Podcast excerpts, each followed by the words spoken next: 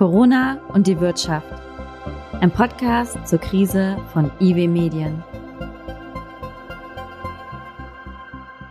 Liebe Hörerinnen, liebe Hörer, herzlich willkommen zur ersten Folge von Corona und die Wirtschaft, ein Podcast zur Krise. Mein Name ist Nikolaus Schöneich, ich bin Wirtschaftsredakteur bei IW Medien, einer Kommunikationsagentur für Wirtschaftsthemen in Köln. Mit wem ich unter normalen Umständen eigentlich besonders gerne und viel kommuniziere, sind unsere Kollegen aus dem IW, dem Institut der deutschen Wirtschaft, unserer Muttergesellschaft. Wir holen uns da viel Input ab und Know-how für gemeinsame Projekte. Wir treffen uns in der Cafeteria. Wir gehen vielleicht auch einfach mal ein Bier trinken oder gemeinsam Mittagessen. Eigentlich unter normalen Umständen. Gerade jetzt in der Corona-Krise, wo die Wirtschaft so im Blickpunkt steht wie lange nicht mehr und wo es sehr, sehr viele Fragen gibt, die wir stellen müssten, sind uns diese traditionellen Kanäle genommen, weil wir alle im Homeoffice hocken, aber natürlich trotzdem reden wollen. Deshalb haben wir diesen Podcast ins Leben gerufen, in dem ich mir regelmäßig Experten aus dem IW einlade, um über die großen Fragen zu reden, die die Krise mit Blick auf die Wirtschaft stellt. Den Auftakt macht, man muss fast schon sagen, natürlich als Gesprächspartner unser Direktor Michael Hüter. Herzlich willkommen, Herr Hüter, und vielen Dank, dass Sie sich die Zeit genommen haben. Hallo, Herr Schöneich, gerne. Herr Hüter, in Ihrer Funktion leben Sie ja wahnsinnig viel von Austausch, von Reisen, von Netzwerken. Sie sind deutschlandweit und weltweit unterwegs. Sie treffen sich in verschiedenen Zirkeln und ja, tauschen regelmäßig Know-how aus. Was, was macht die Krise da jetzt? Was macht das buchstäblich mit Ihrer Arbeitssituation und was bedeutet das für Ihr tägliches Arbeiten? Naja, also durchaus ein ambivalentes Gefühl. Ähm, das viele Reisen ist ja nicht das, was man immer unbedingt gerne haben muss. Ja, das Schlange stehen in der Sicherheitsschleuse des Flughafens ähm, kann man zwar äh, gelegentlich als unterhaltsam empfinden, aber nicht wirklich als attraktiv. Und äh, dass einfach ein paar externe Termine wegfallen sind, habe ich in der ersten Wahrnehmung eigentlich als entlastend empfunden. Na, da tun sich Zeitfenster auf. Und dann kam die Phase der Ernüchterung, ähm, dass durch die vielen Schalten, Telefonkonferenzen, Videokonferenzen, ähm, Einbinden in alle möglichen Beratungsstrukturen, Gruppen, Rückkopplungen, ähm, man viel äh, stationärer quasi sich bewegt, also ist in dieser Situation. Man, man sitzt an seinem PC und hat in allen möglichen Austauschrichtungen viel zu tun. Also insofern ist es schon eine etwas zunehmend unnatürliche Situation. Und man merkt auch, oder ich merke, wie wertvoll es ist, den direkten persönlichen Kontakt äh, zu haben. Mir war das eigentlich immer klar, aber man merkt das jetzt hier nochmal ganz besonders. Es ist auch ermüdend, äh, einen lieben langen Tag nur in Telefon- und Videokonferenzen zu stecken und es fehlt die normale Beweglichkeit, es fehlt die beiläufige Kommunikation. Und zumal das ja so eine gegenläufige Entwicklung ist. Es ist schwieriger geworden, sich auszutauschen, aber der Bedarf an Austausch ist ja deutlich größer als vorher. Der Bedarf ist größer und es ist, der findet auch statt. Also der Bedarf kann auch gedeckt werden, weil wir halt gute Infrastrukturen haben, die uns das äh, IT-technisch möglich machen. Ähm, also insofern, der Bedarf wird schon angenommen und es ist vielleicht auch so, dass die Sitzungen disziplinierter und auch ähm, vielleicht kürzer stattfinden, weil man die, die Aufmerksamkeitsanforderungen andere sind. Aber ähm, ja, ähm, das, was halt fehlt und was ja eigentlich viel Produktivität auch lostritt und möglich macht, ist diese beiläufige Kommunikation. Man trifft hier ein, man trifft dort ein, man spricht über dieses, man kommt von Hölzchen auf Stöckchen und hat am Ende aber gemeinsam einen Erkenntnisgewinn. Was nehmen Sie zurzeit so an Stimmung mit aus den Runden, in denen Sie sich jetzt dann auch virtuell bewegen? Ist es, sind wir noch, sind wir in der Phase, in der wir jetzt schon planhaft umgehen können mit der Corona-Krise oder ist noch sehr viel, ich will jetzt nicht sagen Panik, aber erstmal so dieser Impuls, viel hilft viel an riesige Rettungspakete zu schnüren, äh, gesetzliche Regelungen zu finden, die möglichst vielen Menschen helfen können und dann zu schauen, müssen wir irgendwann irgendwo mal nachsteuern. Also werfen wir jetzt erstmal mit allem, was wir haben. Hm. Naja, es ist so ein bisschen eine zweite Phase der Krisen, des Krisenmanagement eingetreten. Die erste Phase war, überhaupt einmal Politik auf Spur zu bringen. Das war auch der Beitrag äh, vor jetzt drei Wochen ähm, mit äh, sieben anderen Kollegen äh, bei der, auf der Bundespressekonferenz das Papier vorgestellt hat. Das war sozusagen der Anstoß, so wird das auch in der Wirtschaftspolitik gesehen, in den Ministerien, in eine strukturierte Debatte über das, was Not tut in dieser Krise. Dann hat man das relativ schnell auch umgesetzt und gemacht und das war prägend bis zur letzten Woche. Jetzt ist man in der Phase, was kommt denn noch? Was müssen wir noch tun und wie funktioniert es überhaupt? Wir haben diese Woche die ersten Zuteilungen von äh, Unterstützungsleistungen, äh, die KfW ist in Gang gekommen, die Kurzarbeitergelderanträge laufen. Also jetzt ist die Umsetzungs-, die Administrierungsphase, das ist wie so ein bisschen seitwärts. Man hat so einen ersten Riesensprung nach vorne gemacht in Aktivitäten und jetzt müssen wir gucken, wo haben wir noch Lücken. Also eine Lücke beispielsweise Mittelstand Beschäftigte ab 10 äh, bis 248. Da äh, gibt es eine Förderlücke ganz eindeutig und da haben zum Teil die Länder bis 50 Beschäftigte nachgesteuert. Das sind so Dinge, die wir jetzt lernen. Und die zweite Ebene, die hinzugekommen ist, dass wir jetzt doch merken oder auch die Öffentlichkeit merkt, wir müssen europäisch auch Dinge steuern und auch europäisch begleiten. Das ist die Frage des Grenzmanagements, das ist die Frage der Beschaffung, es ist die Frage der gemeinsamen Forschung, aber es ist auch die Frage, wie man in einer schwierigen Situation Ländern hilft und solidarisch finanzpolitisch agiert. Also das sind jetzt sozusagen die Themen der zweiten Phase. Äh, es ist noch nicht planbar, aber man ist in einer äh, auf Sicht herantasten Phase. Wenn Sie sagen herantasten, haben wir wahrscheinlich aber noch gar nicht all die Dinge entdeckt, die da noch kommen könnten, um die wir uns zu kümmern haben. Ich habe das Gefühl, so die, die Zusammenhänge sind ja jetzt deutlich schwieriger ersichtlich und planbar, als es vielleicht noch 2008, 2009 war, wo man zumindest so die Kausalitäten einigermaßen nachvollziehen konnte und irgendwann auch äh, vielleicht sogar vorausberechnen konnte, wie es weitergehen würde. Heute habe ich man irgendwie so den Eindruck, naja, wenn jetzt bei Daimler ein Schichtleiter hustet, dann wird gleich das ganze Werk geschlossen. Also dadurch, dass es eine, eine Pandemie ist, dass so deutlich größere Unberechenbarkeit drin ist, oder? Ja, ähm, das macht es ja auch ähm, ökonomisch ähm, auf der einen Seite schwieriger, weil sie äh, viel tun müssen auch ins Ungewisse hinein und auch so Stichwort wie Mitnahmeeffekte sind dann erstmal nachrangig in einer solchen Situation. Gleichzeitig müssen sie natürlich auch viele Dinge noch möglich halten für die Zukunft. Also man muss da sehr genau justieren. Und ähm, interessanterweise gibt es da ja auch relativ wenig Streit über das, was zu tun ist. Ähm, denn die Krise hat keinen ökonomischen Ursprung, sie hat also auch keinen, ist auch nicht Gegenstand ideologischen Streits oder man muss sich jetzt über die Banken aufregen, sondern man weiß, wir haben hier einen exogenen Schock, der ist symmetrisch für alle Beteiligten auf dieser Welt und deswegen müssen wir handeln. Ähm, und trotzdem wir natürlich die, in der Sicht nach vorne beschränkt sind. Aber wir wissen auch, ähm, dass natürlich ähm, ein Exit organisiert werden muss, dass der Exit vorbereitet werden muss und dass das genau jetzt äh, gedanklich die Aufgabe ist. Haben Sie konkret weiße Flecken, wo Sie sagen, möglicherweise kommt da noch das dicke Ende, was bestimmte Zusammenhänge angeht in der Volkswirtschaft oder ja auch auf, in, auf einer gesellschaftlichen, auf einer politischen Ebene, die wir noch gar nicht angedacht haben? Also äh, nicht jetzt zwingend, aber je länger der äh, Lockdown gilt, ähm, umso klarer äh, wird natürlich, dass die wirtschaftliche Belastung sich nicht aus, sag mal, Umsatzausfällen für wenige Wochen im Einzelhandel beschränkt und einem Produktionsstillstand ähm, bei den Automobilisten, die das ja auch als Urlaubszeit definieren könnten, ähm, sondern dann haben wir äh, Ketten- und Netzwerkeffekte und dann wird es Verschärfungen geben bis hin zu äh, massenhaften Privatinsolvenzen und solchen Dingen. Das heißt, der Preis des Logins im Sinne auch von anderen Risiken, gesellschaftlichen Risiken, Risiken der ähm, Gesundheit durch äh, wirtschaftliche Sorgen, Arbeitslosigkeit, ökonomische Depression nehmen dann zu. Und das muss abgewogen werden. Und ich erkenne im Augenblick nicht, dass die Politik in der Breite diese Debatte führt. Will sie natürlich auch nicht. Sie will die Anstrengungen nicht mindern, die jetzt richtig sind. Das ist gar keine Frage. Aber es muss klar sein, es gibt da kein, kein Schwarz-Weiß. Es ist auch kein Gegenüberstellen von Gesundheitsschutz versus wirtschaftlicher Dynamik, sondern die wirtschaftliche Dynamik über Einkommensentstehung macht nachhaltig nur Gesundheitsschutz möglich, weil wir dann die Gelder haben, die wir in Forschung und Entwicklung äh, investieren können, in die Beschaffungssysteme für Schutzkleidung, in das Krankensystem, äh, Gesundheitssystem, wie wir es ja haben und äh, vor allen Dingen aber auch dann die sozialen und sozusagen psychischen Kosten, psychosozialen Kosten einer solchen Krise immer deutlicher werden. Also man muss sehr Obacht geben, dass man ähm, nicht nur äh, das eine sieht und auch keinen falschen Widerspruch aufmacht. Wie ist das für die Volkswirtschaft, wenn man es mit so einem unsichtbaren Feind zu tun hat, wenn es man es mit einem unsichtbaren Erreger zu tun hat, der sich sprunghaft verbreiten kann, bei dem ja buchstäblich nur die Ansteckungsketten noch nicht bekannt sind und damit eben auch so die, die Folgen, die diese Ansteckungsketten volkswirtschaftlich haben können. Wie gehen Sie mit sowas um? Naja, das ist erstes Mal, dass man trotzdem keine äh, Panik- oder Angstgefühle entwickelt. Also man sagt, das äh, erfordert einfach ein permanentes Hinsehen. Man muss robust sein in einer solchen Phase und klar den Blick auf die Handlungsmöglichkeiten richten. Und man muss vor allen Dingen fragen, wo kann man flexibel reagieren? Also was sind Flexibilitätsspielräume, die man in den Unternehmen, in den Gesellschaften privat hat? um vorbereitet zu sein, äh, wenn das nochmal andere Wege geht. Aber äh, wichtig ist einfach, äh, nie die Zuversicht zu verlieren. Also auch das wird, wird, werden wir hinbekommen, bin ich auch ganz sicher.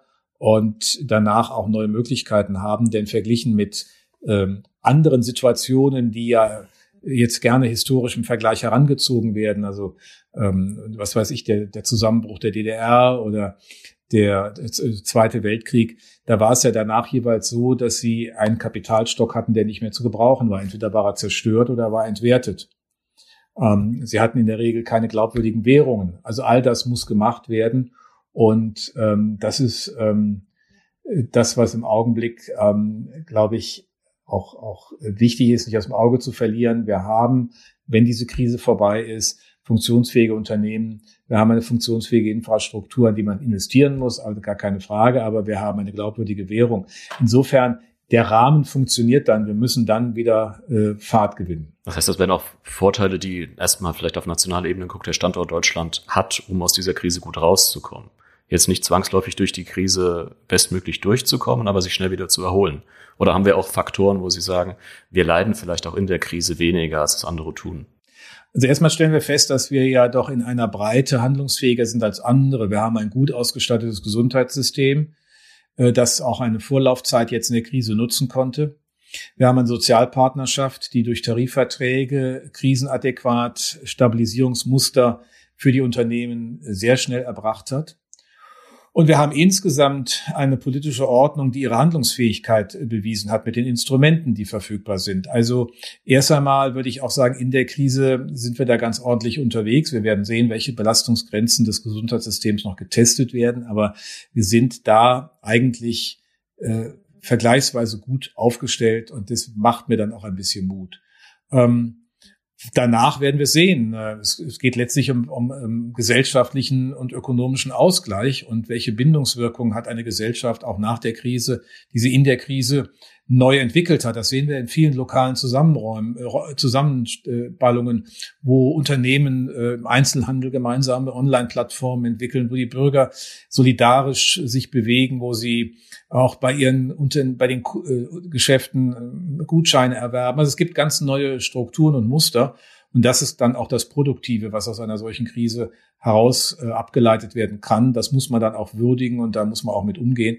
Aber da bin ich eigentlich ganz zuversichtlich. Es gibt ja durchaus auch vereinzelte Stimmen, die dann so eine, ja, ich will jetzt nicht so eine halbe Systemfrage vielleicht stellen, die dann sagen, gut, jetzt haben wir, jetzt sehen wir gerade, dass die internationale Verkettung der Wirtschaft, was die Globalisierung äh, bedeutet, wenn sie dann, wenn es irgendwann mal was nicht funktioniert und die, wo sich da dann auch schon dieser Gedanke anschließt, kann diese Krise fundamental irgendwas ändern? Muss sie das? Weil Sie jetzt auch sagen, wir erproben vielleicht neue Zusammenhänge. Wird das in irgendeiner Form dann dazu führen, dass wir, ja, dass sich an der internationalen Arbeitsteilung was ändern wird, dass äh, wir eine Relokalisierung erleben können oder? Wie hängen Sie sich in dieser Debatte? Diese Krise ist auch eine, eine, ein Anlass zur Neubewertung. Die Finanzkrise hat äh, viele äh, Instrumente und äh, Prozeduren in der Finanzwirtschaft auf den Prüfstand gestellt und die haben wir auch regulatorisch anders begleitet seitdem.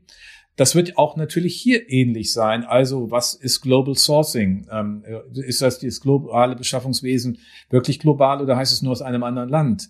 Äh, welche Risiken damit verbunden sind, das ist neu zu bewerten. Auch Lagerkosten, Kapitalbindungskosten für Lagerhaltung erscheinen im anderen Licht, wenn ich solche äh, Verknappungen habe. Aber ich kann natürlich auch keine Lagerbestände aufbauen, die immer zwei Jahre im Voraus sozusagen die Produktion einfach sichert. Auch das wäre absurd. Hier muss man sicherlich neu gewichten. Ähm, und Politik wird äh, zu entscheiden haben, ähm, dass es kritische äh, Ausstattungsmerkmale gibt. Also es äh, gab ja eine Risikoanalyse äh, der Bundesregierung äh, zusammen mit dem Robert Koch Institut für einen Pandemiefall. Und da ist vorgeschlagen worden, dass man ein Lager anlegt mit Schutzkleidung. Das ist keine Frage der marktwirtschaftlichen Ordnung, sondern des verantwortlichen politischen Handelns. Und da wird man einfach mal auch nach der Krise fragen müssen, warum das denn unterblieben ist warum auch im Januar das noch nicht angemessen gesehen wurde, dass wir hier auf einzelne Produktionsstätten, was diese ja eigentlich Billigprodukte, Masken, Schutzkittel und ähm, Schutzschürzen angeht. Ähm, also insofern, ähm, das sind so Dinge, die dann eher aber auch die Politik nochmal für eine Normalsituation nach der Krise äh, mit, mit anderen Aufgaben versehen. Das ist ja nicht ungewöhnlich, dass es Bevorratungen gibt, dass man auch sagt, was sind kritische pharmazeutische Grundstoffe und ist das okay, dass die nur noch in Indien und China produziert werden? Ja, das ist auch nicht zwingend. Also da gibt es ein paar neue Fragen, aber die internationale Arbeitsteilung, die Welt der Offenheit, die wird auch, kann nicht in Frage gestellt sein, weil das ja Ausdruck von Freiheit ist, die wir uns geben und da müssen wir nur verantwortlich mit umgehen. Gibt es da rote Linien in der in diesen Debatten, wo Sie sagen, die dürfen wir wiederum auch nicht überschreiten als Konsequenz aus der Krise, wenn wir jetzt, es gab ja am Anfang gleich direkt mal einzelne Stimmen, dass in bestimmten Bereichen verstaatlicht werden müsste, vorübergehend zur Rettung von Unternehmen. Da kommen ja dann ganz schnell so Schlagwörter in die Debatte. Also, äh, dass der Staat äh, so ähnlich wie in der Bankenkrise mit dem SOFIN, ähm, äh, damaligen Finanzmarktstabilisierungsfonds, ähm, jetzt mit dem ähm, Wirtschaftsstabilisierungsfonds ähnliches anbietet für Unternehmen ab 249 Beschäftigte entsprechende Umsatzzahlen, ist durchaus richtig. Man äh, wird fragen müssen, wie man die über eine solche Phase gelegentlich auch mit äh, einer Kapitalbeteiligung des Staates begleitet. Das ist auch ordnungspolitisch natürlich sehr genau zu betrachten, mit welchen Steuerungsrechten äh, dann der staatliche Anteil versehen ist. Aber im Grunde geht es um auch hier um sehr befristete, aber sehr zielgenaue Maßnahmen. Dass man eine solche Situation reaktiviert hat, ist richtig. Sie haben jetzt kürzlich in einer gemeinsamen Analyse mit äh, Hubertus Barth, dem Leiter Wissenschaft im IW, äh, mal über Konjunkturszenarien geschrieben. Dahin heißt es dann, zum Beispiel, wenn wir ein längerfristiges Negativszenario mit einem U-förmigen Konjunkturverlauf, dieser Rückgang würde die Grundlagen unseres Wohlstands fundamental in Frage stellen. Natürlich sind das jetzt Szenarienrechnungen, mhm. aber was, was wären denn die Voraussetzungen, dass das so eintritt? Und was müsste umgekehrt unbedingt gewährleistet sein, dass es so weit nicht kommt? Ist das vor allem eine Frage der Dauer des Lockdowns? Ja, genau so ist es. Ähm, die Dauer des Lockdowns ist hier die zentrale Variable. Deswegen muss die so kurz wie möglich gehalten werden, aber so lang wie nötig.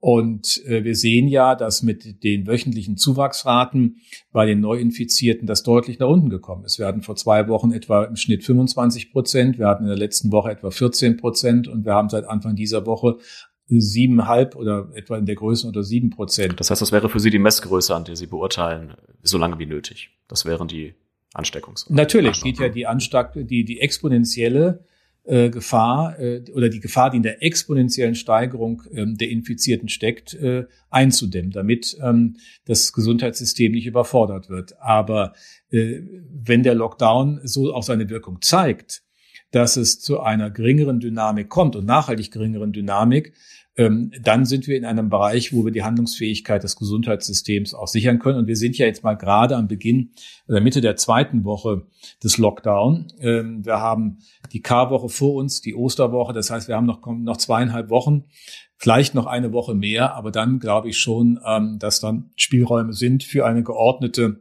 Wiederingangsetzung. Und das würde mich dann auch ein bisschen optimistischer stimmen, wenn wir damit äh, in der Tat umgehen können. So vielleicht kommt, können Sie diesen Punkt geordnet vertiefen. Wie müsste sowas aussehen? Weil jetzt, man hatte ja jetzt auch den Eindruck, der Lockdown an sich war zum Teil, war ja sehr spontan, mhm. vielleicht auch nicht immer ganz so durchdacht, wie er hätte sein müssen. Also da gibt es äh, zum einen ähm, die ähm, äh, klare Erkenntnis der Epidemiologen und äh, auch der Virologen, dass wir mit den Tests noch weiter hochfahren müssen. Da gibt es jetzt auch alle möglichen Projekte mit Schnelltests und solchen Dingen. Das heißt, ein umfangreiches Testen äh, ist ganz zwingend. Dann kann man auch die äh, Risikofälle isolieren und kann das ganz anders behandeln. Das ist, glaube ich, äh, wichtig vorauszusetzen. Die Zeit dafür haben wir, das muss auch gelingen. Das Zweite, ist die ähm, äh, der zentrale Hebel ist dann das Schul- und äh, Kindergarten äh, und Kindertagesstätten-System. Wenn wir ähm, das wesentlich länger als nach den Osterferien äh, zuhalten, haben wir hier Probleme in äh, den äh, Möglichkeiten, die Arbeit wieder aufzunehmen. Äh, Schule äh, muss organisatorisch für eine Situation nach der Krise vorgedacht werden, im Schichtbetrieb vielleicht, äh, in gezielter ähm, äh, Entscheidung, dass äh, ältere Lehrer, Lehrer mit äh, Vorerkrankungen, also Risikogruppen, äh, noch einmal aus dem Unterricht äh, rausbleiben. Aber ganz wichtig, dass wir sozusagen nach dem Testen ist dann die Phase, dass wir den Schulbetrieb wieder in Gang setzen. Und dann wird man für den öffentlichen Bereich ähm, den, äh, die bei Beibehaltung von Abstandsregelungen und bestimmten äh, Usancen äh, das auch wieder ähm, mobilisieren können. Also es gibt sozusagen eine Form, eine, eine Abstufung der, der Schritte. Und dann gehört ganz schnell auch dazu, dass wir in Europa äh, den Warenhandel unbehindert über die Grenzen lassen, ähm, dass das nicht uns in einen Zyklus negativer Verschärfung hinein hineinbringt. Also insofern haben wir hier, glaube ich, ein paar Punkte, die äh, erkennbar in so einer Abfolge sind, ohne dass man den Lockdown komplett aufgibt. Man wird auch über äh, eine ähm, Tracking-App äh, natürlich berechtigterweise nicht nur diskutieren, sondern hoffentlich auch eine Entscheidung machen, um dann das Nachvollziehen und Isolieren der Risikofälle ähm, gangbar zu machen, ohne dass die gesamte Gesellschaft hier in den Stillstand kommt. Das ist die, die psychosozialen Kosten, die wir dann haben würden, sind meinem Dafürhalten dann irgendwann viel, viel höher. Das ist nicht mehr zu verantworten. Und wie kann das Hochfahren in der Wirtschaft aussehen? Wird es Branchen geben, denen das leichter fällt, die dann, denen es auch leichter fallen wird, nachzuholen, was ihnen entgangen ist? Das Hauptproblem ist die Automobilbranche, ähm, die ja durch äh, mehrere Probleme äh, betroffen ist und in Stillstand versetzt ist. Sie hat keine Zulieferteile aus dem Ausland. Die Arbeitnehmer kommen nicht mehr so einfach, weil die Schulen dicht sind und äh, die Kinder betreut werden müssen zu Hause. Wir haben das Schließen der äh, Autohäuser, das heißt des Händlersystems. Ähm, und das muss alles gemeinsam dann gelingen. Also die Händler müssen wieder handlungsfähig sein, die ähm, Lieferketten in Gang kommen und dann auch in der zeitlichen Abfolge. Also die Automobilbranche ist besonderen, vor einer besonderen Herausforderung beim Hochfahren gestellt. Wir haben andere Bereiche wie die Chemie oder die Elektrotechnik, die eigentlich weiter produzieren. Ja, auf etwas niedrigem Niveau. Da ist es aber mehr das Phänomen einer Konjunkturkrise. Und das, glaube ich, äh, muss man sehen, dass man dann da auch ähm, die Möglichkeiten schnell wieder äh, öffnet. Also das wird dann aber dort leichter sein, weil es nicht so voraussetzungsstark ist, wie eben genannt bei der Automobilbranche. Da werden wir also im wieder in Gang setzen der Volkswirtschaft unterschiedliche Dynamiken sehen. Wie nehmen Sie generell so die Stimmung und unter und auch die Funktion der Volkswirtschaft in der Krise wahr? Man hat so als äh, in der Öffentlichkeit hat man den Eindruck, nur unsere großen Hoffnungsträger sind die Virologen, weil die dafür sorgen, dass wir irgendwann mal eine Impfung bekommen, eine Medikation äh, bekommen, die gegen Corona helfen kann die Volkswirte müssen das Ganze dann so ein bisschen abpolstern mit ein bisschen Pessimismus oder auch bedenken, was noch alles auf uns zukommen kann, wie die Konjunktur sich entwickeln kann. Wie nehmen Sie das so wahr? Naja, also erstmal sehe ich, dass ja auch bei den Virologen es nicht nur die eine Position gibt, es gibt durchaus unterschiedliche Einschätzungen und auch dieses Fach ist von Werturteilen mitgeprägt in seinen Erkenntnissen und Handlungsableitungen. Das sollte man ganz deutlich sehen. Also die Naivität die ja gerne äh, in Deutschland zu beobachten ist, auch bei der deutschen Politik, dass man bei Medizin und Naturwissenschaften mit irgendwas Exaktem zu tun hat, ähm, ist in der äh, Klarheit der Aussage auch nicht berechtigt. Und da muss man auch mit umgehen. Da finde ich auch gelegentlich auch von äh, den handelnden Akteuren etwas äh, entsprechende Demut verlangt. Die Ökonomen haben ihren großen Image- und Reputationsschaden in der Finanzkrise erlebt, die sie nicht äh, gesehen haben oder wir alle nicht gesehen haben. Was ich aber im Augenblick wahrnehme, ist, dass die Ökonomen eine sehr gute Rolle einnehmen, weil sie ähm, unabhängig von Ausgangspositionierungen oder Vergangenheitsmeinungen sich doch zusammen bewegen. Und das ist, macht mir Mut, das ist stilbildend, das ist ein Beitrag zu einem verantwortlichen, kritischen, aber lösungsorientierten Diskurs. Und ich glaube, das wird auch in der Politik so gesehen. Die Ökonomen sind viel stärker an der Breite in der Debatte eingebunden, als das bei der Finanzkrise der Fall war. Ja, es ist, äh, man, es ist ein bisschen der Eindruck, dass wir natürlich noch in ganz vielen Dingen über sehr, sehr viele Variablen sprechen, wo auch ganz viele Dinge noch nicht so richtig sichtbar werden. Aber man muss sich ja zwangsläufig über Szenarien annähern, um irgendeinen Eindruck davon zu bekommen, wie die Zukunft sein wird, um jetzt Maßnahmen zu ergreifen, um bestimmte Wege dann vorzuzeichnen. Ja, das ist immer so eine der Konflikt zwischen, wenn wir, wenn wir jetzt zum Beispiel dann Prognosen lesen, wo es daneben heißt, unser Wohlstand könnte nachhaltig gefährdet sein, führt das dann dazu, dass wir alle so in Schockstarre verharren und sagen, oh Gott, das wird alles ganz, ganz schrecklich? Oder soll, sollte es uns eigentlich sowas eher Hoffnung geben und uns sowas eher antreiben, zu sagen, wir kommen gemeinsam durch diese Krise? Ja, ich meine, Ökonomen müssen erstmal akzeptieren, dass sie einen bestimmten Aspekt nicht selbst äh, argumentativ unterlegen können. Das ist die Länge des Lockdown. Da kann man nur sozusagen auf die Kostenabwägung hinweisen. Und äh, natürlich ist das erstmal auch ein Wohlstandsverlust. Also wenn äh, ein Monat vereinfacht mal nicht gearbeitet wird, entsteht auch einen Monat kein Einkommen. Dann haben wir ein Zwölftel weniger Einkommen als gedacht. Das ist kein Fall in die Armut in der Breite der Gesellschaft, weil uns ja auch in äh, vergleichbaren Volkseinkommensniveaus vor wenigen Jahren es auch gut gegangen ist. Aber man muss das einfach sehen. Äh, und das äh, muss jeder Einzelne dann für sich auch prüfen, wie er mit einer solchen Situation dann umgehen kann. Wir haben in der Krise mal kurz äh, aufs IW selbst geblickt. Ich habe den Eindruck, dass der Output gerade wirklich ganz enorm ist, dass wir in ganz, ganz vielen Punkten die Folgen der Krise beleuchten, dass wir uns da auch wirklich, ja, es ist so eine gemeinsame Aufgabe darin sehen, dass sämtliche Kompetenzfelder, sämtliche Wissenschaftler aus allen Bereichen daran mitziehen, um diese Krise möglichst gut zu durchleuchten. Würden Sie das jetzt auch als so gerade die aktuelle Mission des Instituts beschreiben? Ohne Zweifel. Äh, das Institut der deutschen Wirtschaft ähm, ist ja aus guten Gründen breit aufgestellt, um alle Aspekte wirtschaftlicher Entwicklung, des Strukturwandels, der Innovation, der Bildung und des Arbeitsmarktes, der staatlichen Tätigkeit in den Blick nehmen zu können. Und wir erleben in dieser Krise auch in diesem Sinne für das Haus bezogen eine Symmetrie. Es ist jetzt nicht nur, dass die Finanzmarktökonomen oder die ähm, Konjunkturforscher gefragt sind oder die Wachstumstheoretiker, sondern alle. Wir haben Beiträge aus äh, den Bereichen äh, der, der Bildung, ähm, des, der Arbeitsmarkt, äh, der Personalpolitik. Also dort überall, wo das Institut aufgestellt ist, ist es jetzt auch gefordert. Und diese Symmetrie spüren wir. Und deswegen ist es auch richtig und das ist auch von uns zu erwarten, dass wir hier mit voller Leistungsfähigkeit, vielleicht sogar über 100 Prozent, im Augenblick auch präsent sind, um die Dinge äh, äh, verständlich ähm, und auch letztlich äh, behandelbar zu machen. Das ist unser Auftrag und der ist in der Krise ja nicht so, dass wir dann im Homeoffice sind und dann äh, schreiben wir unsere Dinge, die wir sonst noch gerne vorhatten, sondern wir haben eine Programmänderung und diese Programmänderung heißt Corona-Krise. Kann sowas auch über die Krise hinaus dazu führen, dass es bestimmte neue Forschungsschwerpunkte, bestimmte neue Erkenntnisinteressen gibt, die sich das Institut dann vornehmen könnte? Wo Sie jetzt in der Krise gemerkt haben, das durchleuchten wir noch nicht ausreichend? Ja, wird man fragen müssen, äh, was macht es, äh, welche, welche für die Zusammenarbeitsstrukturen im Haus, ne, über die Kompetenzfelder.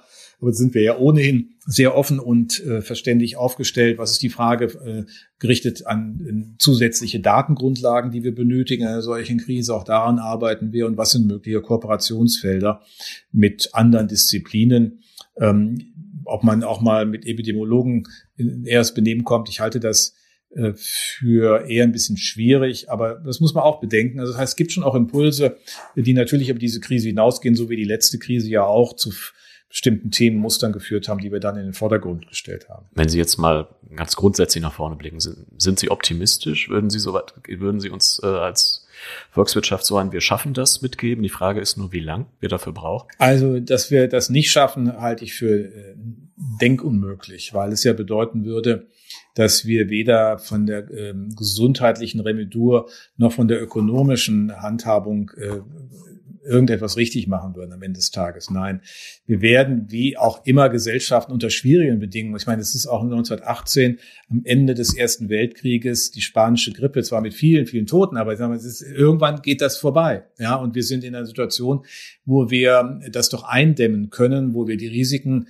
äh, isolieren können und äh, daraus Ableitungen vornehmen, auch für das künftige Handeln. Wir haben andere Möglichkeiten, Impfstoffe schnell zu entwickeln, Testverfahren zu entwickeln. Das gab es alles vor 100 Jahren nicht. Ähm, und das, glaube ich, äh, muss man erstmal nach vorne stellen.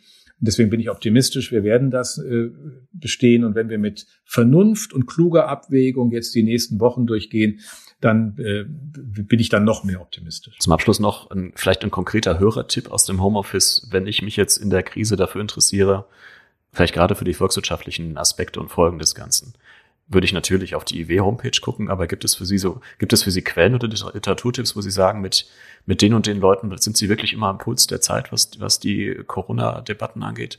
Und deren wirtschaftliche Folgen? Nein, es, es, gibt immer kluge Kollegen und es gibt immer eine, die alles gewusst haben und es gibt immer die, die auf der Suche sind. So, und mit, müssen Sie sich aussuchen, mit welcher Gruppe Sie was zu tun haben wollen. Ähm, äh, diese Krise äh, ist in der Form nicht prognostizierbar.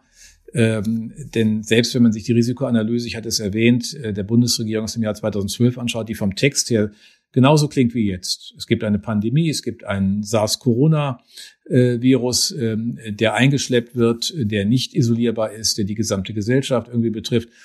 Und trotzdem können wir ja daraufhin ähm, keine abstrakten ökonomischen ähm, äh, sozusagen Modellantworten finden. Das, äh, denn das, was aus diesen rauskommt, ist dann meistens nicht viel mehr, als der gesunde Menschenverstand. Also es hat was mit der Länge des Lockdowns zu tun, aber niemand kann das exakt beschreiben. Also muss man da auch ein bisschen Demut haben, das, was man tun kann, was man nicht tun kann. Also ich glaube, es ist einfach wichtig, mit pragmatischen Lösungen diese Debatte ähm, auch ein bisschen anzuregen und zu gucken, wo man was finden kann. Ähm, da alle gleichermaßen auf der Suche sind, ähm, kann, muss man sich auch wirklich auch da die, die Augen für alles offen halten. Das würde ich auch so empfehlen. Vielen Dank, Herr Hüter. Aber nochmal zum Abschluss. Abschluss, äh, wie schützen Sie sich eigentlich? Welche Maßnahmen ergreifen Sie, wenn Sie das Haus verlassen? Abstand halten. Und das Haus verlasse ich ja wozu? Jetzt nochmal zum Einkaufen, zum Joggen äh, alle zwei Tage, auch heute wieder, damit man in Bewegung bleibt. Sind Sie schon beim Mundschutz angekommen? Nee, nee, das ist, äh, das ist ja auch eine sehr, ähm, ich sag mal, hypothetische Lösung, denn sie bräuchten ja Millionen von solchen Mundschutz, äh, die, weil die ja, die können sie ja nicht äh, tagelang verwenden. Ähm, und es, derjenige, der nicht krank ist, hat wenig Schutz dadurch. Also muss derjenige, der krank ist, sie eigentlich tragen. Der muss es aber wissen. Also ist das Testen eigentlich viel wichtiger. Wenn der getestet ist, kann der seinen Mundschutz tragen. Äh, darauf zu können, das scheint mir doch die sinnvolle Antwort zu sein, ähm, statt hier verschleiert äh, volkswirtschaftlich rumzulaufen. Ähm, nein, und wichtig ist, dass man sich auch eine Struktur des Tages gibt, gerade im Homeoffice. Und viel wichtiger noch ist, dass man Wochenende Wochenende sein lässt. Denn wenn alles so verschwimmt, dann hat man am Ende keine Zeitstrukturen. Und deswegen gehört auch dazu, auch den Rat kann ich geben, machen Sie den Urlaub, wie Sie ihn geplant hatten, halt nur nicht auf, auf Mallorca oder sonst wo, sondern wandern Sie einmal um Ihren Garten oder zweimal. Ganz herzlichen Dank, Herr Hüter. Sehr gerne. Alles Gute weiterhin. Ja, soweit der Direktor des Instituts der deutschen Wirtschaft in Köln, Michael Hüter. Ich habe auch in der zweiten Folge unseres Podcasts einen Michael zu Gast, der heißt allerdings Vogtländer und beschäftigt sich mit dem Immobilienmarkt. Wir wollen gemeinsam darauf gucken, was Corona für Folgen für Mieter, für Vermieter und auch für Eigennutzer von Immobilien hat. Ich freue mich schon, hoffe, Sie sind dann wieder dabei, wünsche Ihnen bis dahin alles Gute und bleiben Sie gesund. Das war Corona und die Wirtschaft ein Podcast zur Krise von IW Medien.